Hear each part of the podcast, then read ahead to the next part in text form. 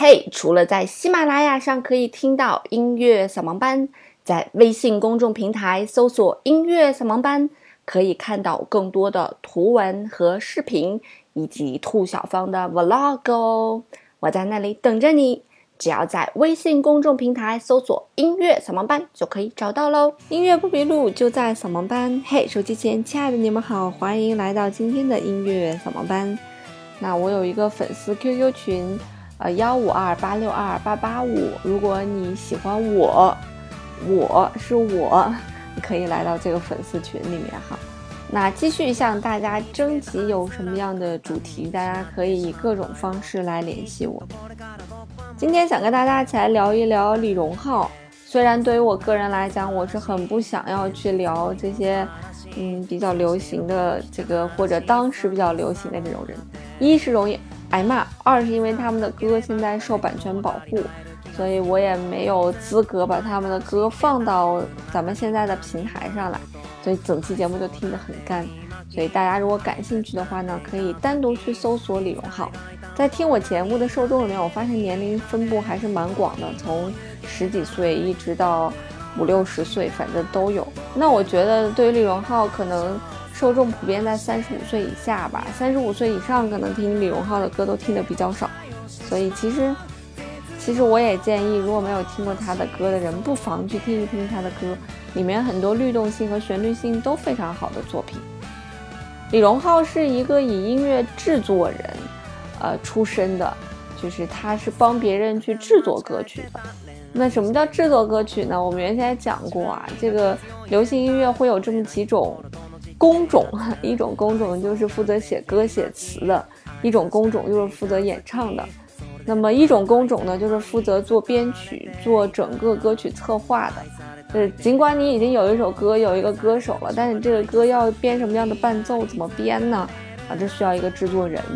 那么怎么编，就是编曲师的活。那录音的时候还有录音师，录完音之后还有这个混音师。这个混音师呢，就是帮你把所有的乐器和人声啊混搭在一起啊，让它保保持一个比较好的平衡。那么整个统筹这些的人呢，通通叫做制作人。那李荣浩呢，是一个制作人兼做编曲、混音都可以这个胜任的一个人啊。所以你看李荣浩的很多歌啊，非常的屌，从头到尾啊，基本都是李荣浩，所有的幕后都是李荣浩啊。词曲李荣浩，制作人李荣浩，编曲李荣浩，吉他李荣浩，贝斯李荣浩，和声李荣浩，弦乐编写李荣浩，录音师李荣浩，混音师李荣浩。啊，母带后期李荣浩，所以你看下来哇，全是李荣浩，你就会觉得我这个人真的是还蛮厉害的。因为其实对于我们很多人来讲，这么多个李荣浩，其实每一个李荣浩都是一个工种，所以他也算是一个从幕后的一个制作人，从幕后的这样一个身份转到了台前，并且大火的这样一个音乐人了。李荣浩在刚刚出道的时候呢，受到了一些诟病。啊，说他有抄袭的这样一个行为。李荣浩自己非常喜欢的一个美国的音乐人叫做 John Mayer，这个大叔是一九七七年的，就是比杰伦大两岁，所以也是四十一岁的大叔了。那 John Mayer 曾经有两张专辑获得过白金唱片奖，哈，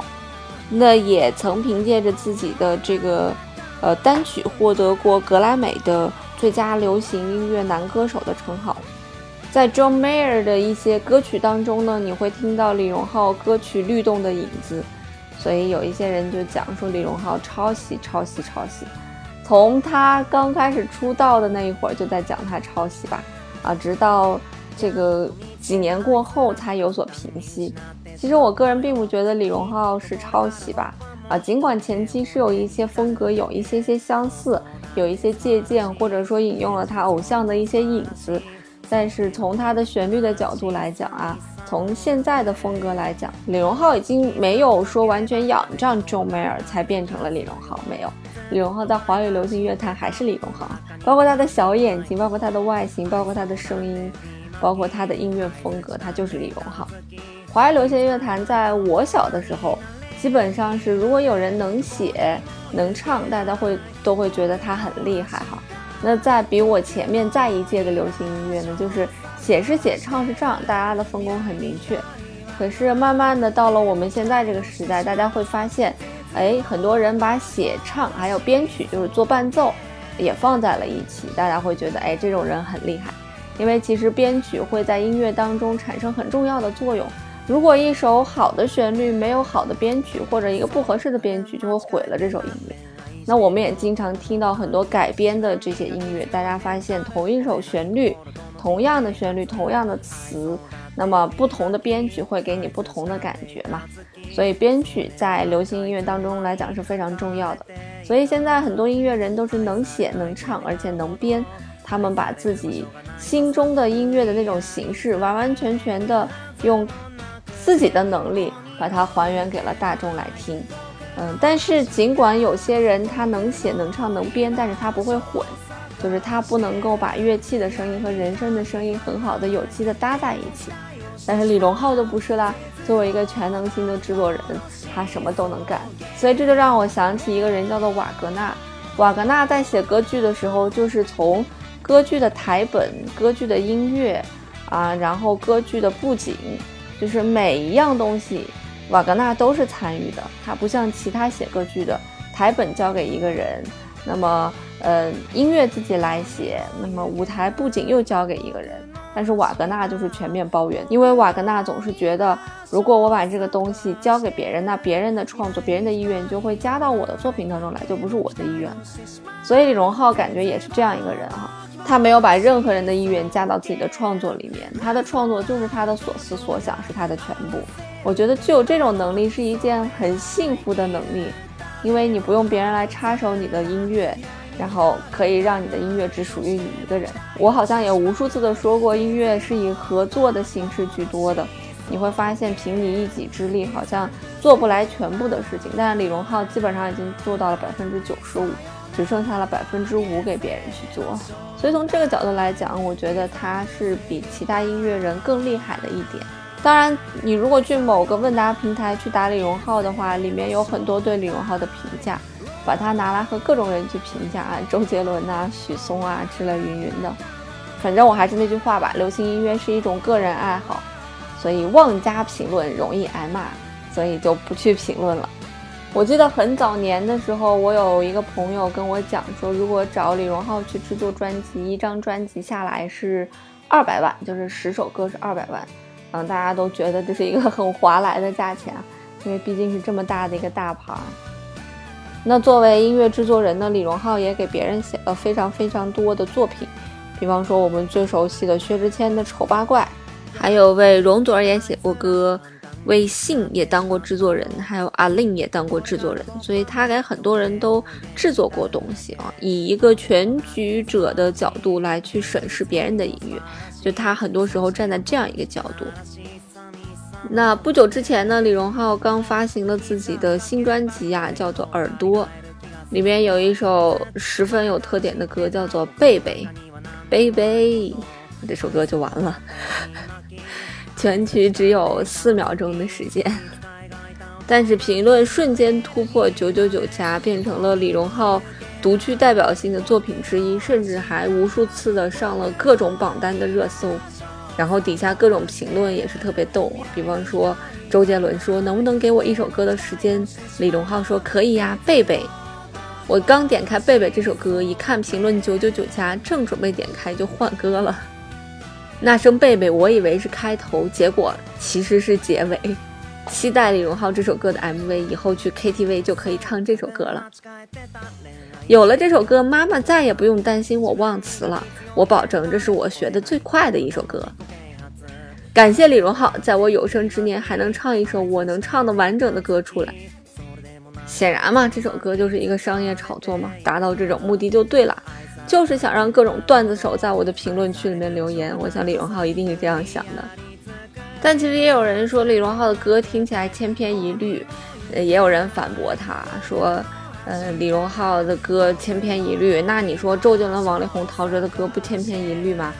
但是也有人说李荣浩说这就是他这个没有办法和周杰伦去比的一点。但是也有人说李荣浩的旋律写的非常冷感，听起来比较像是这个非常舒适的文艺抒情男歌手。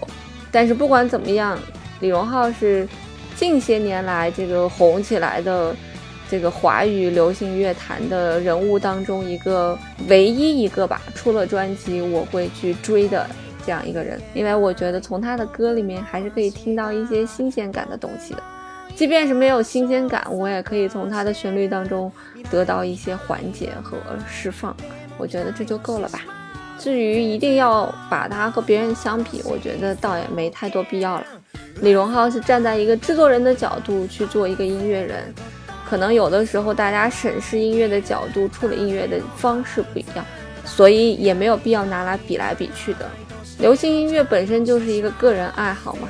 我那天在听这个薛兆丰老师的经济学课的时候，因为最近很粉他。在听他的课的时候，听到过这样一句话：说，当你揣测流行的时候，其实你也就是在决定流行趋势。所以你看，流行是由大众来决定的，甚至是大众的喜好来揣测出来的。那流行音乐当然也是个人的一种爱好啦。获取背景音乐的方法依旧是微信公众平台“音乐扫盲班”，回复“歌单”两个字。那这期节目就这样喽，音乐不迷路就在扫盲班。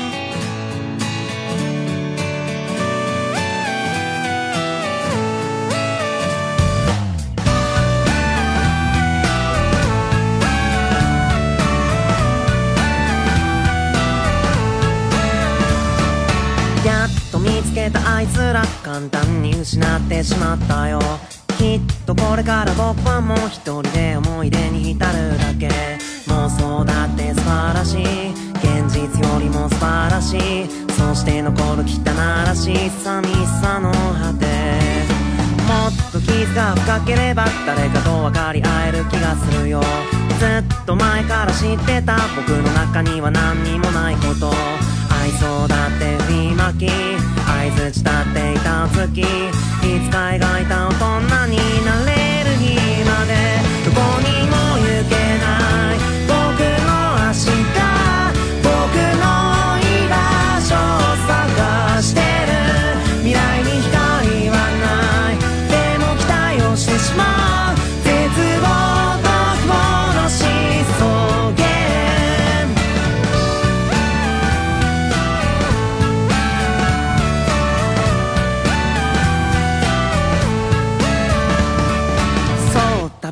分間違えてた恋愛してみようと思ったり自分磨き強いメンタル折れない心との自己啓発愛想だって振りまき合図したっていた月それでもなんかいつの間に疲れていた愛されたいって願うほど愛される場所がないのさ無理やり作れるはずもなくてどこにも行けない